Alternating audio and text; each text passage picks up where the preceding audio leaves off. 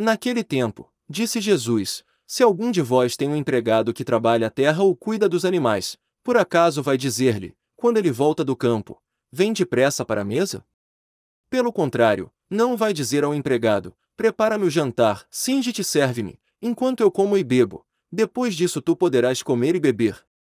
Será que vai agradecer ao empregado, porque fez o que lhe havia mandado?